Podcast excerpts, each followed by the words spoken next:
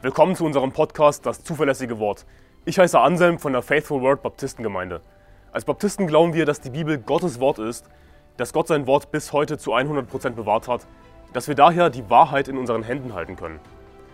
Wir wollen in diesem Podcast biblische Lehren einfach verständlich in kurzen Episoden erläutern, Irrlehren anhand der Bibel aufzeigen und aktuelle Ereignisse im Licht der Bibel bewerten. Außerdem werden wir zusammen mit Pastor Anderson in längeren Episoden einzelne Kapitel der Bibel Vers für Vers durchgehen und die Verse erklären. Wir wollen mit diesem Podcast das nach Deutschland zurückbringen, was es verloren hat, und zwar biblisches Christentum. Ein Bekannter hat mir eine Predigt zugeschickt von Pastor Böhler aus Görlitz von der FEC-Gemeinde. Und Pastor Böhler erwähnt mich persönlich am Anfang dieser Predigt und reagiert auf meine Predigt Wehe der sündigen Nation, die ich im Februar in Pforzheim gehalten habe. Und in dieser Folge möchte ich einfach eine Reaktion, eine Antwort geben auf die Kommentare von Pastor Böhler. Schaut es euch an.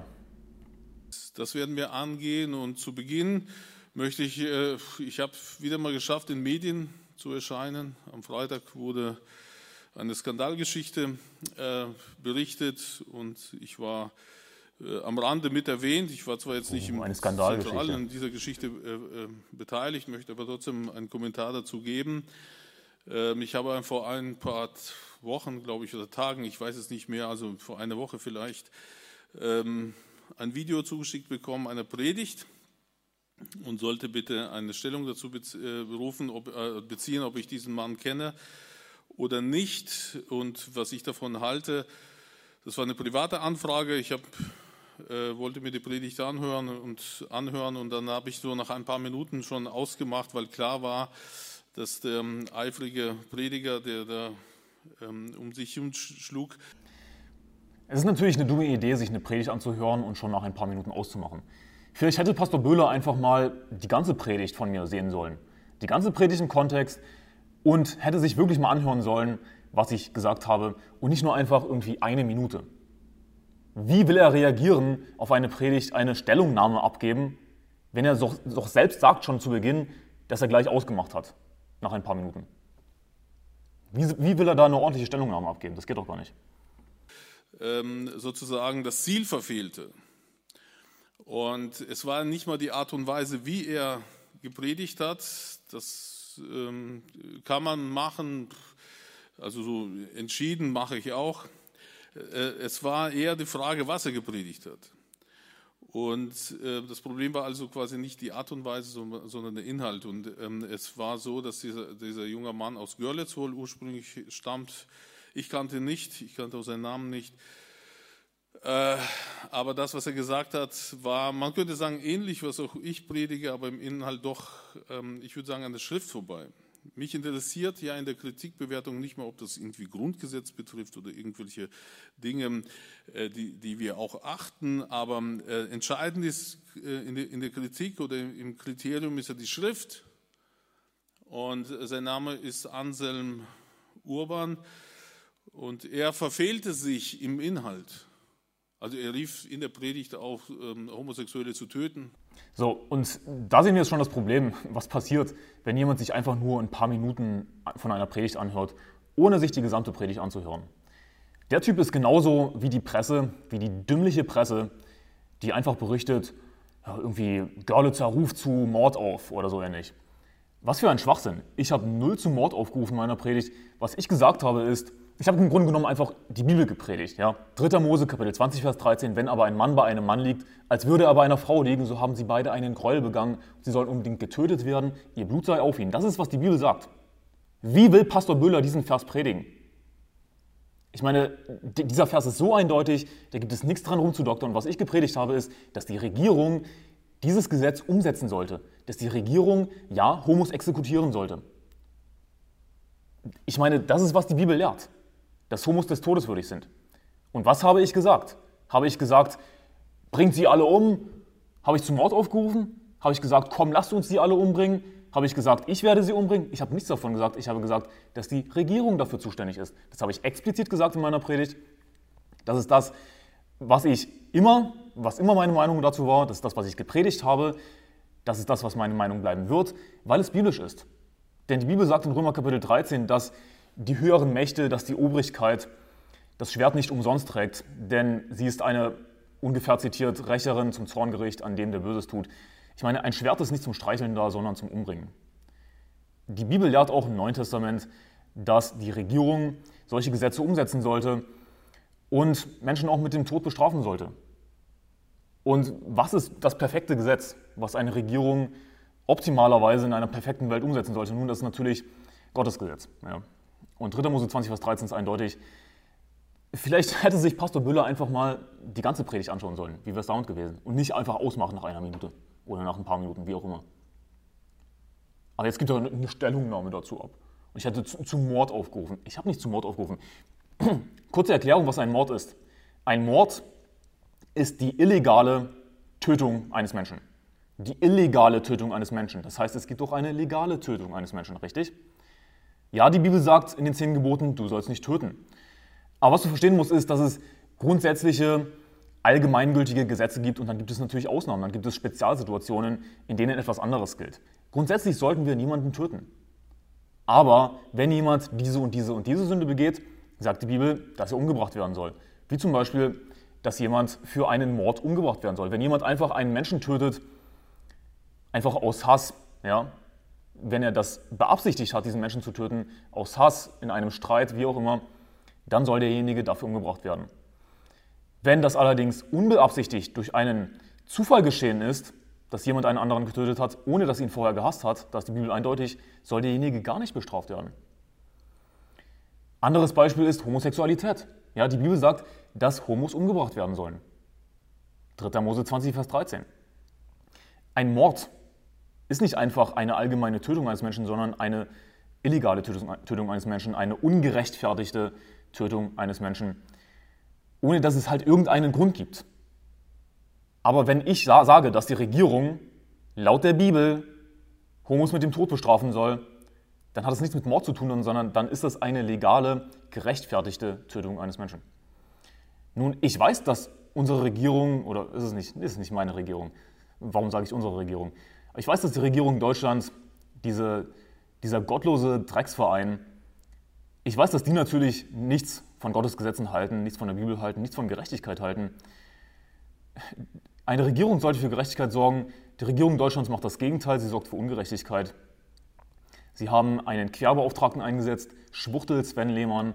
Was für ein Abschaum. Und ähm, mir ist völlig klar, dass die Regierung Deutschlands niemals sowas umsetzen wird. Aber soll ich deswegen nicht die Bibel predigen? Soll ich deswegen nicht sagen, was 3. Mose 20, Vers 13 bedeutet? Soll ich deswegen nicht die Wahrheit aussprechen? Ich meine, sind wir nicht berufen als Prediger, die Bibel zu predigen? Sagt die Bibel nicht, verkündige das Wort, tritt dafür ein, es sei gelegen oder ungelegen, überführe, tadle, ermahne mit aller Langmut und Belehrung. Siehst du, es sei gelegen oder ungelegen. Ob es den Leuten passt oder nicht, sag einfach, was die Bibel sagt, predige es. Denn Menschen werden Furcht bekommen, Menschen werden gerettet werden, Menschen werden ihren Weg ändern. Und wenn einzelne Menschen ihren Weg ändern, Gottes Furcht haben, dann kann sich erst etwas ändern in einem Land. Ja. Denn Gott gibt immer einem Volk die Regierung, die es verdient hat. Und Deutschland ist ein gottloses Volk, deswegen hat es eine gottlose Regierung verdient. Aber weiter mit seiner tollen Stellungnahme. Ich meine, schon seine erste Aussage in dieser Stellungnahme ist zu 100% falsch, aber lasst uns weiterschauen. Und äh, dass Gott sie hasst. Ja, richtig, Gott hasst sie. Ja. Und das ist aber nicht der Fall. Doch. Im Inhalt, und das wurde ja natürlich auch nie gepredigt äh, von uns, sondern die Auseinandersetzung mit dem Thema Homosexualität, sie ist angemessen, sie kann auch scharf geführt werden. Aber nirgendwo sagt uns die Schrift im Neuen Testament, durch Jesus Christus gefiltert, dass irgendjemand uns das Recht gibt, Homosexuelle irgendwie zu töten oder zu misshandeln oder egal wie äh, sie, äh, sie sozusagen zu malträtieren. Zu malträtieren. Also siehst du, in seiner tollen Stellungnahme stellt Pastor Böhler von der FEC-Gemeinde, FEG, ja, ich sage FEC-Gemeinde, in seiner tollen Stellungnahme stellt er einfach ein Strohmann-Argument auf. Er sagt einfach, niemand gibt uns das Recht, Homos zu malträtieren. Äh, wo habe ich das gesagt? Zeigen mir den einen einzigen Ausschnitt, wo ich jemals gesagt habe, dass wir Homos malträtieren sollen. Ich habe das gelehrt, was die Bibel lehrt. Also lasst uns doch gucken, was die Bibel lehrt in 3. Mose Kapitel 20, Vers 13. Da heißt es, ihr Blut sei auf ihnen. Die Bibel sagt nicht, dass sie malträtiert werden sollen. Die Bibel sagt einfach, dass sie exekutiert werden sollen. Das ist, was eigentlich damit gemeint ist. Und wenn wir es genau nehmen wollen, ihr Blut sei auf ihnen, nun dann wäre eine moderne Exekutionsmethode, sie zu erschießen. Und nochmals, was sage ich? Dass die Regierung das tun sollte. Niemand von uns sollte das tun, denn die Bibel ist eindeutig im Neuen Testament, dass sich unser Kampf nicht gegen Fleisch und Blut richtet. Unser Kampf richtet sich nicht gegen Fleisch und Blut. Das heißt, wir als Christen, wir nehmen nicht das Gesetz in unsere eigene Hand. Wir führen einen geistlichen Kampf durch Predigt, durch Seelengewinnen auch. Ja. Wir kämpfen nicht gegen Fleisch und Blut, wir nehmen das Gesetz nicht in unsere Hand. Deswegen gibt es höhere Mächte, deswegen gibt es sowas wie Regierungen, die Gesetze umsetzen sollen. Und auch im Alten Testament sollte niemand das Gesetz in seine eigene Hand nehmen. Da hat sich nichts dran geändert. Das Gottes perfektes Regierungssystem bestand eigentlich aus Richtern. Ein, die Monarchie ist etwas, was sich die Kinder Israels gewünscht haben. Das war ursprünglich nicht Gottes Idee. Gott hat Richter eingesetzt. Das heißt, jeder Homo soll nicht einfach so vogelfrei umgebracht werden, sondern muss vor Gericht stehen. Muss vor Gericht stehen und seiner Schande überführt werden. Ja, jeder Homo muss vor Gericht stehen. Ich glaube nicht, dass wir einfach Gottes Gesetz in die eigene Hand nehmen sollten, dass wir Homos malträtieren sollten. Die Regierung ist dafür verantwortlich, Homos umzubringen. Und natürlich auch Mörder und was es noch alles so für Sünden gibt in der Bibel, die mit dem Tod bestraft werden sollen. Das sind übrigens sehr wenige. Gottes Gesetz ist wenig, viel, viel, viel liberaler als unsere modernen Gesetze. Ist dir das bewusst? Und das ist das, was die meisten Atheisten überhaupt nicht auf dem Schirm haben. Oh, Gottes Gesetz, oh, das ist so schlimm, was die Bibel im Alten Testament sagt. Oh, die sollen alle umgebracht werden. Äh, Moment mal. Gottes Gesetz ist derartig liberal verglichen mit modernen Gesetzen. Ich meine, wie ich dir erwähnt habe, wenn jemand aus, aus Versehen, ohne ihn vorher gehasst zu haben, jemanden umbringt, dadurch, dass eben, was weiß ich, irgendwie, es, es gibt dieses Beispiel in der Bibel, wenn er mit einer Axt einen Baum fällt und das Eisen rutscht von dem Stiel. Ja, das ist natürlich ein, ein Zufall, das hatte derjenige nicht in der Hand, das konnte er nicht kontrollieren und jemand stirbt dadurch, dann soll derjenige nicht dafür bestraft werden. Er soll nicht dafür bestraft werden, gar nicht. Die Bibel ist viel liberaler.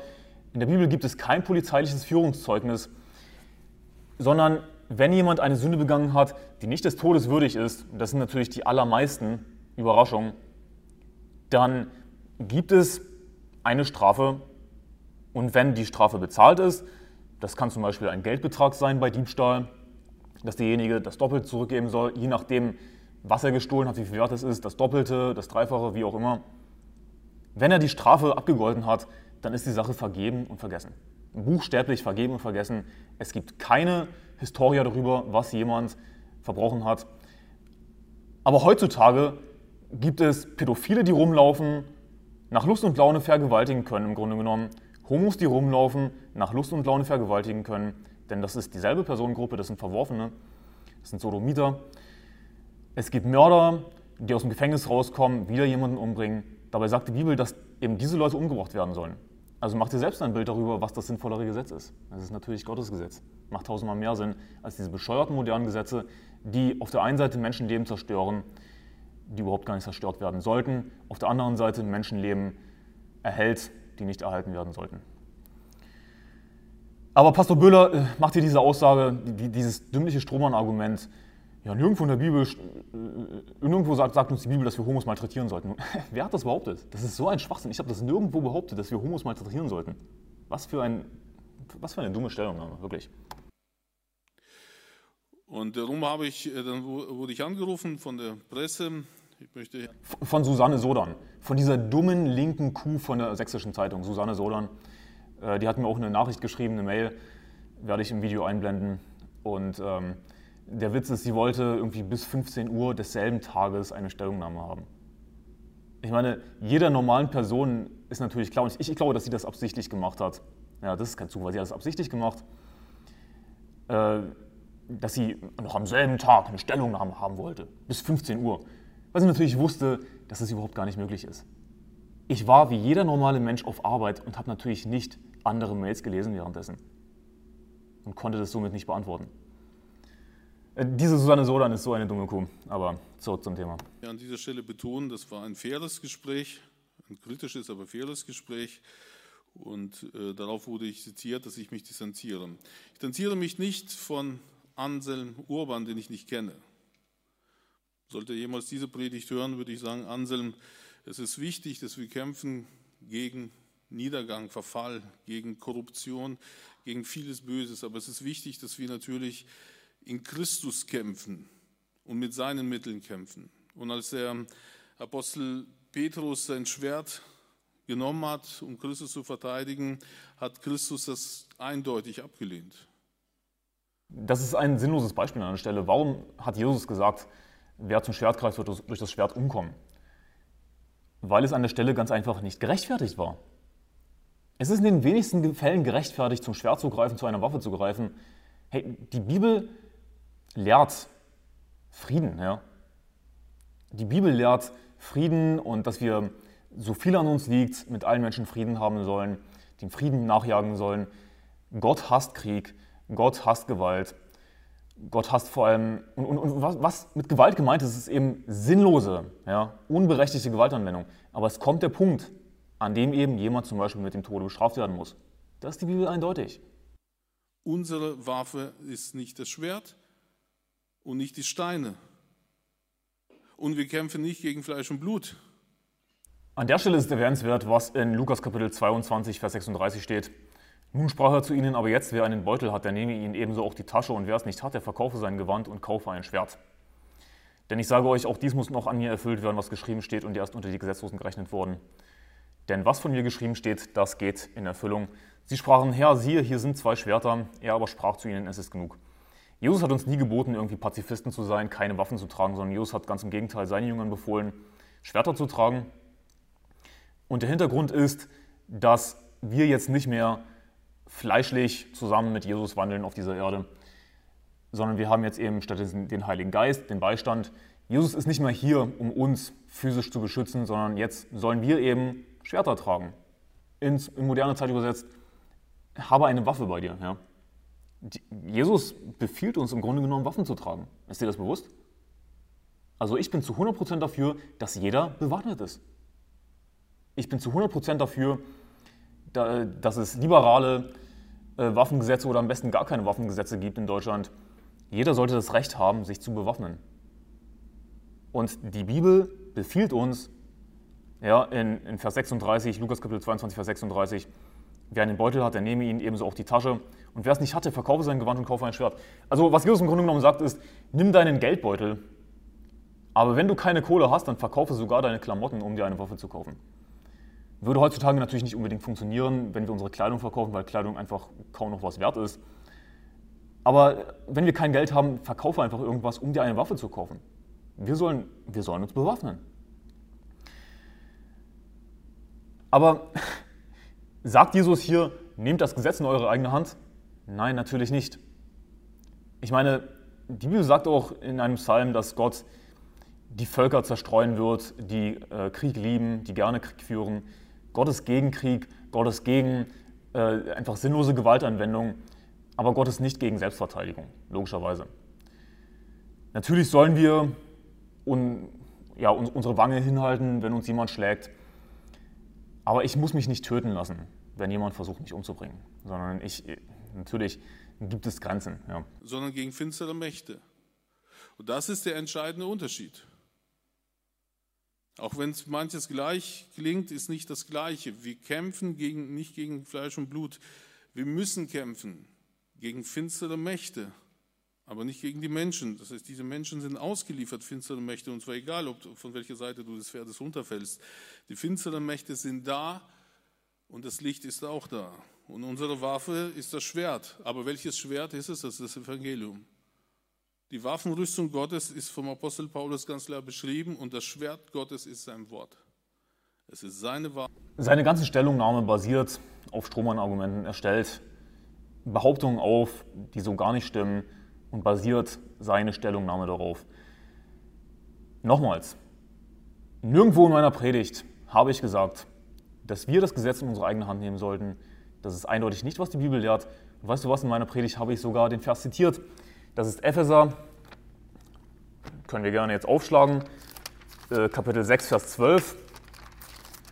Und in Epheser Kapitel 6, Vers 12 heißt es, denn unser Kampf richtet sich nicht gegen Fleisch und Blut, sondern gegen die Herrschaften, gegen die Gewalten, gegen die Weltbeherrscher der Finsternis dieser Weltzeit, gegen die geistlichen Mächte der Bosheit in den himmlischen Regionen. Diesen Vers habe ich zitiert in meiner Predigt. Aber er tut jetzt so, als, als müsste er das richtig stellen, was ich gesagt habe. Und wir, wir kämpfen ja nicht gegen Fleisch und Blut. Das ist es, was ich gesagt habe in meiner Predigt. Vielleicht hättest du ein paar mehr Minuten schauen sollen, Pastor Wöhler. Wie wäre es damit gewesen? Nochmals, wir nehmen das Gesetz nicht in unsere eigene Hand, okay? Und ja, unser Schwert im geistlichen Sinne ist das Wort Gottes, denn es heißt dann eben auch hier weiter in Epheser Kapitel 6 in Vers 17 und nehmt auch den Helm des Heils und das Schwert des Geistes, welches das Wort Gottes ist. Wir sehen die eine Seite, dass wir uns bewaffnen sollen. Ja? Wir sollen gerüstet sein für den Fall der Fälle, ja, wir sind keine Pazifisten als Christen, wir sind keine, nicht, nicht Leute, die Waffenanwendung grundsätzlich ablehnen, sondern es gibt natürlich den Fall der Selbstverteidigung, logischerweise. Aber im geistlichen Sinne, was natürlich das Wichtigere ist, ja, ist unser, unser Schwert das Wort Gottes. Und ähm, es ist eben, wir nehmen eben nicht das, das Gesetz in unsere eigene Hand. Wir führen einen geistlichen Kampf. Wir nehmen nicht ein Schwert um einen Kampf zu führen. Wir nehmen ein Schwert erst dann in die Hand als Christen, um uns selbst zu verteidigen, wenn es wirklich hart auf hart kommt. Um das so zusammenzufassen. Seine Stellungnahme ist so sinnlos, weil es alles auf falschen Behauptungen basiert. Ich meine, habe ich irgendwie gesagt, nehmt ein buchstäbliches Schwert in die Hand und bringt alle Homos um? Nein. Und ich habe gesagt, die Regierung soll das tun. Wir führen einen geistlichen Kampf. Und was habe ich gemacht? Was habe ich gemacht in meiner Predigt? Ich habe einen geistlichen Kampf geführt. Mit welchem Schwert habe ich gekämpft in meiner Predigt? Mit dem Wort Gottes. Ich habe Gottes Wort ausgelegt, Gottes Wort gepredigt. Also ich habe genau das gemacht, worum es mir hier geht. Einen geistlichen Kampf geführt. Und den führe ich auch jetzt noch. Also keine Ahnung, worauf er hier hinaus will. Das ist einfach nur sinnlos. Es ist seine Wahrheit, es ist sein Licht. Mehr haben wir nicht. Jede Spekulation, die irgendwie im Raum stand oder steht, wie wir zu ihm stehen. Ich weigere mich auch ähm, sozusagen diesen Mann zu verurteilen. Genau wie ich nicht andere verurteilen darf. Ich darf das ja eigentlich gar nicht. Ich kämpfe auch von mir aus mit ihm oder gegen ihn in der Sache, wie ich auch mit, mit äh, anderen Menschen kämpfe und gegen Ideologie kämpfe. Aber auch für ihn gilt selbstverständlich das Evangelium. Wir kämpfen nicht gegen Fleisch und Blut. Und sollte er das hören, dann herzliche Einladung zur Diskussion eine theologische Diskussion, und zwar auf der Basis des Evangeliums. Das wollte ich zu, kurz zu dem Thema Anselm Urban sagen, den ich nicht kenne, aber auch für ihn gilt das Evangelium und er muss es nur lernen, egal wem er auf dem Leim gegangen ist, muss abrüsten, nicht nur verbal, es geht nicht, ob wir verbal abrüsten, es geht darum, dass wir im Inhalt in der Wahrheit, in dem Licht bleiben. Und hier glaube ich, also nicht glaube, ich bin fest davon überzeugt, dass er ähm, abgeglitten ist vom Evangelium. Ein paar weitere Kommentare dazu. Zum einen sagt Pastor Böhler, äh, dass wir mit dem Evangelium kämpfen sollen. Und dann geht er über dazu zu sagen, dass das Schwert das Wort Gottes ist. Dazu kann ich nur Amen sagen. Das, was die Bibel sagt in Epheser Kapitel 6, Vers 17. Aber er verspricht, er, er widerspricht sich selbst. Denn wenn das Schwert das Wort Gottes ist, dann ist es nicht nur das Evangelium. Wir kämpfen nicht nur mit dem Evangelium. Das Evangelium ist nicht das Einzige, was wir als Prediger verkündigen sollen, sondern wir sollen den ganzen Ratschluss Gottes verkündigen. Und Paulus hat gesagt, dass er rein ist von aller Blut, denn ich habe nichts verschwiegen, sondern habe euch den ganzen Ratschluss Gottes verkündigt, sagt er. Also auch Paulus hat nicht nur mit dem Evangelium gekämpft, sondern das ganze Wort Gottes verkündigt. Ist immer so lustig, wie heutige Christen alles reduzieren wollen auf das Evangelium, aber es gibt mehr als das Evangelium in der Bibel. Wir verkündigen nicht nur das Evangelium, das ist die Hauptsache, dass wir Seelen gewinnen gehen, aber in der Gemeinde, ja, vor Christen, da werde ich nicht einfach nur immer wieder das Evangelium verkündigen, sondern da werde ich die Bibel verkündigen, den ganzen Ratschluss Gottes. Und Paulus sagt, dass er rein ist von aller Blut, weil er eben nichts verschwiegen hat. Also was, ich will rein sein von aller Blut. Ich will nichts verschweigen von dem, was die Bibel zu sagen hat egal wie kontrovers, wie kontrovers es ist, es sei gelegen oder ungelegen, das, was die Bibel sagt. Und ähm, er sagt ja, dass, dass wir sollen nur mit dem Evangelium kämpfen, aber geht dann eben über zu sagen, dass das Schwert das Wort Gottes ist. Aber das Schwert ist nicht nur das Evangelium, sondern es ist eben das, das ganze Wort Gottes. Ja. Also wir kämpfen mit dem ganzen Wort Gottes als Prediger, die wirklich an die Bibel glauben. Da habe ich so meine Zweifel beim Pastor Böhler, dass er wirklich an die ganze Bibel glaubt. Und zum Wort Gottes gehört eben auch 3. Mose Kapitel 20, Vers 13. Und was ich sonst noch so gepredigt habe in meiner Predigt Wehe des Indignation. Kleine Werbeunterbrechung, geh auf wehe-dir-deutschland.de, wehe-dir-deutschland.de, um dir die Predigten voller Länge anzusehen. Die illegale Predigt. Ein paar weitere Kommentare. Jesus hat die Todesstrafe im Neuen Testament nicht aufgehoben. Das ist etwas, was viele Christen gerne behaupten. Wir sind doch im Neuen Testament, es gibt keine Todesstrafe mehr, das ist kompletter Schwachsinn. Denn die Bibel sagt in Markus Kapitel 9, Vers 42, und da schlage ich jetzt lieber meine Luther 1912 auf, weil das hier ganz einfach besser übersetzt ist. In Markus Kapitel 9, da heißt es in Vers 42, und war einem dieser Kleinen, die an mich glauben, zum Anschluss wird, dem wäre es besser, dass ihm ein Mühlstein um seinen Hals gehängt und er ins Meer geworfen würde. Das ist ein Beispiel dafür, wo Jesus eindeutig sagt, für einen Menschen, der Kindern etwas zu Leide tut, wäre es besser, wenn, er, wenn ihm ein, ein Mühlstein um seinen Hals gehängt und er in die Tiefe des Meeres versenkt würde, wenn er ersäuft wird in der Tiefe des Meeres. Ich meine, das ist Todesstrafe. Jesus lehrt auch das, was im Alten Testament steht, wer Vater oder Mutter flucht, der soll des Todes sterben. Jesus hat das nicht aufgehoben. Jesus lehrt im Neuen Testament die Todesstrafe. Argument widerlegt, das so gerne viele liberale Pseudochristen heutzutage anführen. Und äh, es ist für mich wirklich unfassbar, wie Christen heutzutage mit dem Alten Testament umgehen und sich fast schämen für das Alte Testament. Ähm, ja, ich weiß nicht, wie ich mich genau ausdrücken soll, aber einfach nicht Gottes Wort lieben. Ja und nicht realisieren, dass Gottes Wort perfekt ist, dass die Todesstrafe Gottes perfektes Gesetz ist und dass es auch noch im Neuen Testament gilt. Sie reduzieren Jesus zu diesem Hippie-Pazifisten, zu diesem verweichlichten, ja, in, in Sandalen laufenden Hippie, der einfach nur Liebe lehrt, nur Friede, Freude, Eierkuchen. Aber Jesus hat mehr gelehrt als nur Friede. Jesus hat auch die Todesstrafe gelehrt. Und ich weiß nicht, wie es dir geht, aber ich wünsche mir, dass alle Pädophilen umgebracht werden, damit sie Kindern nichts mehr zu Leide tun. Und weißt du, wen das betrifft? Das betrifft alle Homos, weil alle Homos auch Pädophile sind, denn die Bibel sagt, dass sie erfüllt sind mit aller Ungerechtigkeit. Sie sind zu allem fähig, aber dazu später mehr. Jesus hat die Todesstrafe im Neuen Testament nicht aufgehoben. Was ich hier zum Ende von Pastor Böders Stellungnahme so witzig finde, ist, dass er mich beschuldigt, im Grunde genommen, dass ich vom Evangelium abgeglitten sei. Er sagt im Grunde genommen, ich verkündige ein falsches Evangelium. Er sagt jemand eindeutig aus, dass er keine Ahnung hat von dem, was ich überhaupt gepredigt habe. Er hat keine Ahnung von der biblischen Verwerfungslehre und sagt einfach, er ist vom Evangelium abgeglitten, um sich, ohne sich wirklich mit dem Thema zu beschäftigen. Hey, wir lehren eindeutig, ja, da hat sich nichts daran geändert, dass Jesus Christus für alle Menschen gestorben ist. Jesus ist für die Sünden der ganzen Welt gestorben. Er ist das Sühnopfer für, für unsere Sünden, aber nicht nur für die unseren, sondern auch für die der ganzen Welt, sagt die Bibel. Jesus will, dass alle Menschen gerettet werden, zur Erkenntnis der Wahrheit kommen. Das ist die Bibel eindeutig. Wir haben nie etwas anderes gelehrt. Das das, was wir weiterhin lehren werden. Jesus ist für alle Menschen gestorben. Er will, dass alle Menschen gerettet werden. Jeder hat grundsätzlich erstmal die Chance, gerettet zu werden. Aber was du verstehen musst, ist, dass ein Mensch in seinem Leben an den Punkt kommen kann, da er nicht mehr gerettet werden kann.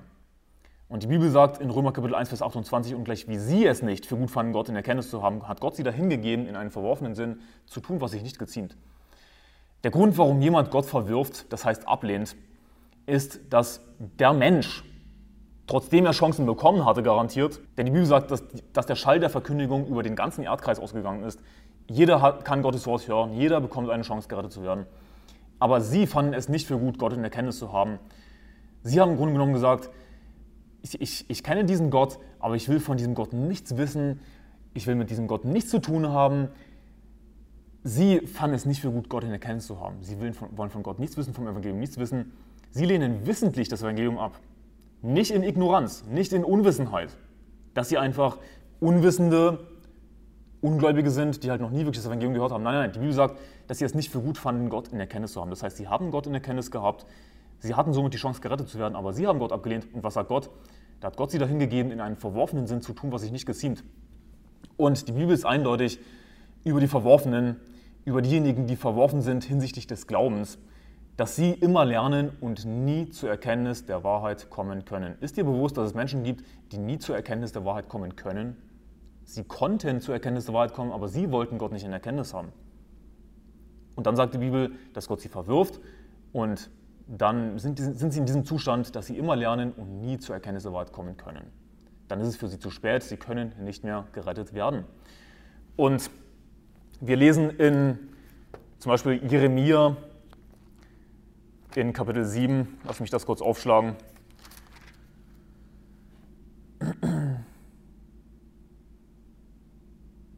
In Vers 16, du aber sollst für dieses Volk keine Fürbitte einlegen, sollst weder flehen noch Gebet für sie erheben und nicht in mich dringen, denn ich werde dich keineswegs erhören.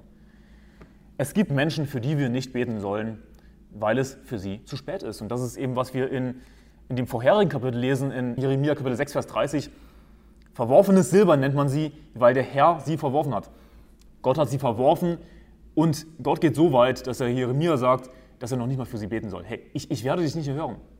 Diese Leute habe ich verworfen, ich habe sie abgelehnt, ich habe sie aufgegeben. Gott gibt Menschen auf. Das ist, was die Bibel in Römer Kapitel 1 lehrt, dass er sie dahin gegeben hat, dass er sie aufgegeben hat in ja, schändliche Begierden. Und das ist jetzt eben die Verbindung zu dem, was ich angesprochen habe in meiner Predigt. Ich habe in meiner Predigt Wehe der sündigen Nation gegen die Homos, gegen die Sodomiter gepredigt. Und die Bibel lehrt eindeutig in Römer Kapitel 1, dass eines der Kennzeichen von Verworfenen, eines der Symptome von Verworfenen eben Sodomie ist. Dass sie ja, Mann mit Mann Schande treiben, Frau mit Frau Schande treiben, dass sie pervers werden und Sünden verüben, die unnatürlich sind. Und die Bibel spricht davon, dass uns nur eine menschliche Versuchung betroffen hat, eine Versuchung, die, die normal sind für Menschen. Ja. Aber dann gibt es eben unnatürliche Versuchungen, die eben nicht einfach so uns betreffen, die aber Verworfene betreffen. Und du kannst es gerne nachlesen, Römer Kapitel 1, da sagt die Bibel in Vers 24, darum hat sie auch Gott dahingegeben in Begierden ihrer Herzen zu Unreinheit, sodass sie ihre eigenen Leiber untereinander entehren. Sie, welche die Wahrheit Gottes mit der Lüge vertauschten und dem Geschöpf, Geschöpf Ehre und Gottesdienst erwiesen, anstatt dem Schöpfer, der gelobt ist in Ewigkeit. Amen. Darum hat sie Gott auch dahingegeben, in entehrende Leidenschaften. Denn ihre Frauen haben den natürlichen Verkehr vertauscht mit dem widernatürlichen. Gleicherweise haben auch die Männer den natürlichen Verkehr mit der Frau verlassen und sind gegeneinander entbrannt in ihrer Begierde und haben Mann mit Mann Schande getrieben und den verdienten Lohn ihrer Verirrung an sich selbst empfangen. Sie haben den Lohn ihrer Verirrung an sich selbst empfangen. Das ist zum Beispiel AIDS. AIDS ist einfach die Strafe Gottes. Warum sind wohl Homos von AIDS so stark betroffen? Fast nur Homos betroffen. Weil das der verdiente Lohn ihrer Verirrung ist, den sie an sich selbst empfangen haben. Vers 28. Und gleich wie sie es nicht für gut fanden, Gott in Erkenntnis zu haben, hat Gott sie dahingegeben, in einen verworfenen Sinn zu tun, was nicht gezieht. Gott gibt Menschen dahin, er gibt sie auf. Er verwirft sie. Warum? Weil sie ihn verworfen haben. Und ein Symptom davon ist dann eben, dass sie einfach Psychopathen sind, dass sie fähig sind zu allem. Und wie es hier eben steht, dass sie Mann mit Mann Schande treiben, dass sie Unnatürliches vollbringen, was nicht ein, eine natürliche Versuchung ist für normale Menschen, sondern das ist eben ein Symptom von Verworfenen. Es gibt keine Chance für Homos gerettet zu werden, denn wie kommt jemand an den Punkt, dass er ein Homo wird? Nun, er wird nicht so geboren, sondern er kommt dadurch an diesen Punkt, dass er das Evangelium gehört hat, dass er weiß, wer Gott ist. Er hat Gott in Erkenntnis gehabt, aber er fand es nicht gut, Gott in Erkenntnis zu haben. Deswegen hat Gott ihn dahin gegeben, in einen verworfenen Sinn zu tun, was ihm nicht geziemt. Und wie werden Verworfene beschrieben in der Bibel? Dass sie immer lernen und nie zur Erkenntnis der Wahrheit kommen können. Jesus sagt, gibt es Heilige nicht den Hunden, werft eure Perlen nicht vor die Säue. Homos werden in der Bibel als Hunde bezeichnet, sie sind Tiere, sie sind Bestien. Sie werden als Hunde bezeichnet, weil sie im Grunde genommen auf alles springen, was ihnen in den Weg kommt. Männer, Frauen, Kinder, Tiere. Die Bibel ist außerdem eindeutig in Römer Kapitel 1, Vers 30, dass sie Gotteshasser sind. Ja, Homos sind Gotteshasser, Verworfene sind Gotteshasser, sie hassen Gott. Und die Bibel sagt eindeutig in Psalm 139, Vers 21 bis 22, sollte ich nicht hassen, Herr, die dich hassen, und sollte ich nicht verabscheuen, die wieder dich aufstehen, mit vollkommenem Hass hasse ich sie, sie sind Feinde für mich. Also wir sollten definitiv nicht diejenigen lieben, die Gott hassen. Ich meine, wenn du diejenigen liebst, die Gott hassen, wenn du Gottes Feinde liebst, dann, dann hast du anscheinend Gott. Ich meine, dann kannst du auf keinen Fall behaupten, dass du Gott liebst. Die Bibel sagt dagegen eben, hasse ich nicht, ja, die dich hassen. Wir sollten Gottes Feinde hassen, die Leute hassen, die den Herrn hassen. Und wen betrifft das? Verworfene. Und du könntest sagen, ja, aber hier in Römer Kapitel 1, da geht es doch um so viele Sünden. Hier werden so viele Sünden aufgezählt ab äh, Vers 29. Das betrifft auch alle Menschen. Aber nein, es betrifft eben nicht alle Menschen, denn wer ist voll von aller Ungerechtigkeit laut Vers 29? Das sind eben diejenigen, die in den vorherigen Versen genannt werden. Und das sind diejenigen, die es eben nicht für gut fanden, Gott in Kenntnis zu haben, die Gott dahingegeben hat, in einen verworfenen Sinn zu tun, was sich nicht geziemt. Also Verworfene werden beschrieben als solche, die voll sind von aller Ungerechtigkeit. Es geht hier nicht um Menschen allgemein, um Sünde allgemein. Es geht um Verworfene und diese Gruppe von, von Menschen, diese Verworfenen, ja, die sind voll von aller Ungerechtigkeit. Das heißt, sie können alles verüben. Sie sind nicht einfach nur Homos, sie sind Pädophile, sie sind Mörder, sie haben Lust daran. Ja. Vers 32, sie kennen Gottes Gerechtigkeit, dass die solches tun, des Todes würdig sind und tun es nicht allein, sondern haben auch Gefallen an denen, die es tun. Die Bibel sagt im Neuen Testament, dass sie des Todes würdig sind, genauso wie im Alten Testament. Sie haben Gefallen äh, an denen, die es tun. Also sie haben auch Gefallen an Mördern, sie haben Gefallen an anderen Pädos, sie haben Gefallen an so ziemlich jeder Art von Kriminalität, von Perversion, von was auch immer. Sie haben Gefallen daran. Homos können nicht gerettet werden, sie sind von Gott verworfen. Es gibt keine Chance mehr für sie. Wir sollen ihnen nicht das Evangelium predigen, wir sollen nicht für sie beten. Ich meine, es ist alles so eindeutig, aber weißt du, guck dir einfach mal eine Predigt an, wir der sündigen Nation. Guck dir unsere Doku an, die LGBT-Lüge. Guck dir meine Kurzpredigt an, äh, die EKD, Kirche der Hunde. Ich habe so oft das alles erklärt. Aber es gibt einfach Leute, die wollen es anscheinend nicht kapieren. Äh, Leute, die nicht die Bibel studieren, wie zum Beispiel Pastor Böhler, der einfach Strohmann-Argumente aufstellt und behauptet, ich sei vom Evangelium abgeglitten. Dabei habe ich dir gerade erklärt, dass Jesus für alle Menschen gestorben ist. Für alle Sünden, auch für die Sünden der Verworfenen. Aber warum können sie nicht gerettet werden? Warum sollten wir sie hassen auch? Weil sie eben Gott abgelehnt haben, sie haben das Evangelium abgelehnt. Sie hassen Gott. Er sollte so dem Gottlosen helfen und die lieben, welche den Herrn hassen. Darum ist Zorn auf dir von Seiten des Herrn. Wenn du die liebst, die den Herrn hassen, wird Gott mit dir zornig sein. Gott will also, dass du seine Feinde hast und nicht liebst. Gott will, dass du auf seiner Seite bist und nicht auf der Seite seiner Feinde, die Gott verworfen hat, über die Gott gesagt hat, bete nicht für sie, ich werde dich nicht erhören, wenn du für sie betest, weil ich sie verworfen habe. Hey, sie hassen mich, jetzt hasse ich sie. Sie wollten nichts von mir wissen, ich will von ihnen nichts wissen. Sie haben mich verworfen, ich werde sie verwerfen. Verworfenes Silber nennt man sie, denn der Herr hat sie verworfen. Komm klar damit. Darum auch für ihn und für uns alle um, Umkehr, Buße tun und neu justieren im Licht des Evangeliums. Und so kommen wir zu der wichtigsten Frage natürlich, was ist das Evangelium, wozu ist es da? Die frohe Botschaft Jesu Christi ist gekommen, dass er... Was er völlig außer Acht lässt, ist, besonders in dem Zusammenhang mit dem Evangelium kämpfen, mit dem Wort Gottes kämpfen, dass bei dem Seelengewinn-Marathon, anlässlich dessen ich meine Predigt wie der sündigen Nation gehalten habe, acht Menschen gerettet wurden. Acht Menschen sind zum Glauben gekommen bei diesem Seelengewinn-Marathon. Also ja, wir haben auch mit dem Evangelium gekämpft. Wir haben Menschen gerettet. Ja? Wir haben das Evangelium verkündigt. Das wird natürlich völlig außer Acht gelassen. Äh, der Typ ist genauso wie die Medien, genauso wie die Presse. Er fokussiert sich nur auf das eine, was ihm missfällt. Ihm missfällt eindeutig biblische Lehre. Ihm missfällt, was Gottes Gesetz sagt, dass sie des Todes würdig sind. Oh, das ist Altes Testament. Nee, das ist Neues Testament. Römer Kapitel 1 sie sind des Todes würdig. Dann gibt es diese besonderen Schlaumeier, die sagen, also es betrifft doch alle Menschen. Der Lohn der Sünde ist der Tod. Jeder hat den Tod verdient. Schwachsinn. Die Bibel sagt eindeutig im Neuen Testament, dass es eine Sünde zum Tode und eine Sünde nicht zum Tode gibt. Nein, nicht jeder hat den Tod verdient. Es gibt eine Sünde zum Tode und eine Sünde nicht zum Tode. Und welche Sünde ist zum Tode? Nun das, was eindeutig im Gesetz Gottes dargelegt wird. Logischerweise. Wer ist des Todes würdig laut Römer Kapitel 1, Vers 32? Das sind eben diejenigen, die in den vorherigen Versen genannt werden, wir müssen schon diesem Gedankengang folgen, nicht einfach Verse aus dem Kontext reißen. Das sind eben die Verworfenen. Nicht jeder ist von Gott verworfen, ansonsten wäre jeder ein Gotteshasser. Nun weißt du was, nicht jeder ist ein Gotteshasser, die, die wenigsten sind Gotteshasser. Wenn wir Seelen gewinnen gehen, dann wird zwar nicht jeder gerettet, aber ich kann dir sagen, dass weniger als ein Prozent Gotteshasser sind. Aber er lässt völlig außer Acht, dass wir das Evangelium verkündigt haben, dass acht Menschen gerettet wurden bei diesem Seelengewinnmarathon im Februar war das, soweit ich mich zurückerinnern kann.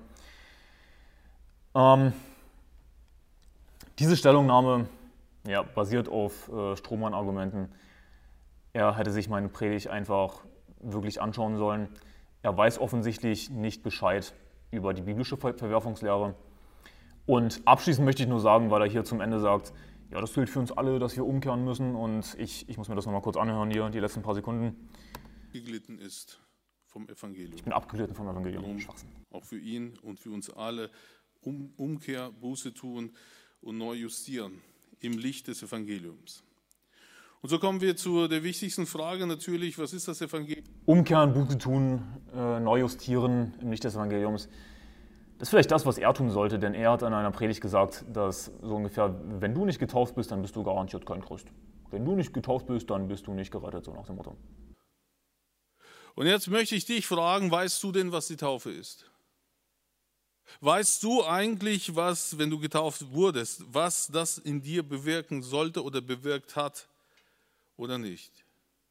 Denn die Taufe und das Abendmahl, es gibt zwei Zeichen in der Bibel, die für die Christen besonders wichtig sind, die etwas darstellen, äußerliche Zeichen, die einen inneren Zustand des Menschen beschreiben. Quasi symbolhaft, nahezu symbolhaft beschreiben sie etwas, was Gott in deinem Leben gemacht hat. Und wenn du das nicht kannst, wenn du das nicht beschreiben kannst, was die Taufe und das Abendmahl bei dir bewirken oder bewirkt haben, dann kann ich dir zu 100 Prozent sagen, zu 100 Prozent, ohne Zweifel, ohne nicht mal Anflug eines Zweifels, dass du nicht weißt, was das Evangelium bedeutet. Und weil du nicht weißt, was das Evangelium bedeutet, kannst du auf gar keinen Fall Christ sein. Wenn du nicht weißt, was die Taufe in deinem Leben bewirkt hat und was das Abendmahl für dich bedeutet, kannst du auf gar keinen Fall Christ sein. Zu 100 Prozent. Also ohne jeglichen Anflug eines Zweifels kann ich dir das direkt jetzt zusprechen. Nun kann es sein, dass du gar nicht getauft bist. Dann kannst du zu 100 Prozent sagen, dass du nicht Christ bist. Und nicht Christ bedeutet, du bist verloren. Das bedeutet, wenn wir heute über die Taufe nachdenken, dann denken wir über die wesentlichste ähm, Problematik des Menschen. Wie wird er gerettet? Wie wirst du gerettet? Wenn dein Leben heute oder morgen vorbei ist, wirst du vor einem gigantischen Gerichts... Ähm, Bild stehen und ein Richterstuhl wird stehen und du wirst Rechenschaft ablegen. Du wirst für dein Leben Rechenschaft ablegen und dann wird auf jeden Fall rauskommen, auf jeden Fall schuldig. Zu 100 Prozent wird er rauskommen, schuldig. Vielleicht sollte er sich neu justieren, vielleicht sollte er umkehren, vielleicht sollte er äh, das richtige Evangelium lehren. Und er kann das natürlich wegdiskutieren, was er da gesagt hat in seiner Predigt über die Taufe. Wenn du nicht getauft bist, dann bist du kein Christ. Kann er wegdiskutieren, wie er will. Äh, das ist der eigentliche Skandal, ein falsches Evangelium. Er sollte dazu eine Stellungnahme öffentlich abgeben äh, zu dieser absolut perversen, falschen Aussage. Die Bibel ist eindeutig, dass wir allein durch den Glauben gerettet werden, ohne dass wir uns taufen lassen müssen oder sonst irgendwas. Und jeder, der sich als Christ bezeichnet, legt natürlich ein Lippenbekenntnis ab. Ja, ja, das ist auch, was ich glaube. Sogar Mormonen würden das sagen, ja, ja, genau, das ist auch, was wir glauben, nur durch den Glauben. Aber wenn es dann wirklich hart auf hart kommt, dann äh, fügen die meisten sogenannten Christen eben doch Werke hinzu, sei es die Taufe oder dass wir von unseren Sünden umkehren, Jesus nachfolgen oder sowas. Die Bibel ist eindeutig, dass wir allein durch den Glauben gerettet werden.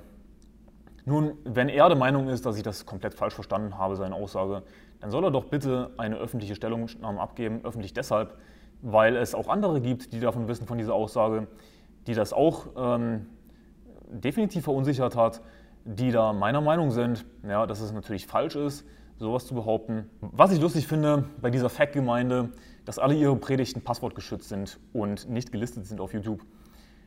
Du musst allen Ernstes auf der Website feg-goerlitz.de im internen Bereich ein Passwort eingeben, um die Predigten zu sehen. Und die Predigten auf YouTube sind alle nicht gelistet. Das ist für mich einfach so unfassbar, wie eine Gemeinde sowas machen kann wo die Bibel doch eindeutig sagt, was ich euch im Finstern sage, das redet im Licht und was, ich, was ihr ins Ohr hört, das verkündigt auf den Dächern. Wir sollen nicht irgendwas zurückhalten, irgendwas verheimlichen, irgendwas mit Passwörtern schützen, sondern alle Predigten sollten öffentlich sein. Das ist die Bibel eindeutig. Und äh, warum wird, werden Predigten Passwort geschützt, wenn ich doch einfach in die Gemeinde gehen könnte, mir die Predigt live anhören könnte, ohne dass ich ein Passwort brauche? Das ist doch einfach nur Schwachsinn, dann die Predigten Passwort zu schützen. Warum sind die nicht öffentlich? Nun, ein Grund könnte sein, weil sie einfach nicht wollen, dass manches an die Öffentlichkeit dringt. Wir sollten öffentlich mit unseren Meinungen umgehen, auch wenn es dann Volksverhetzung ist, nicht wahr? Deutscher lieber Staat äh, und Sven Lehmann. Ähm, ist einfach nur lächerlich. Ich finde es jedes Mal einfach unfassbar, wenn Gemeinden ihre Predigten mit einem Passwort schützen. Ich meine, was wollt ihr dann verheimlichen? Dann, dann steckt, dann, dann ist da irgendwas im Argen. Ich meine, was soll ich mir sonst denken? Aber ich werde jedenfalls die Predigten der Pastor Wöhler mich erwähnt hat verlinken, damit ihr das sehen könnt. Ich hoffe, du hast was gelernt aus dieser Folge und ähm, ich wünsche dir Gottes Segen. Bis morgen.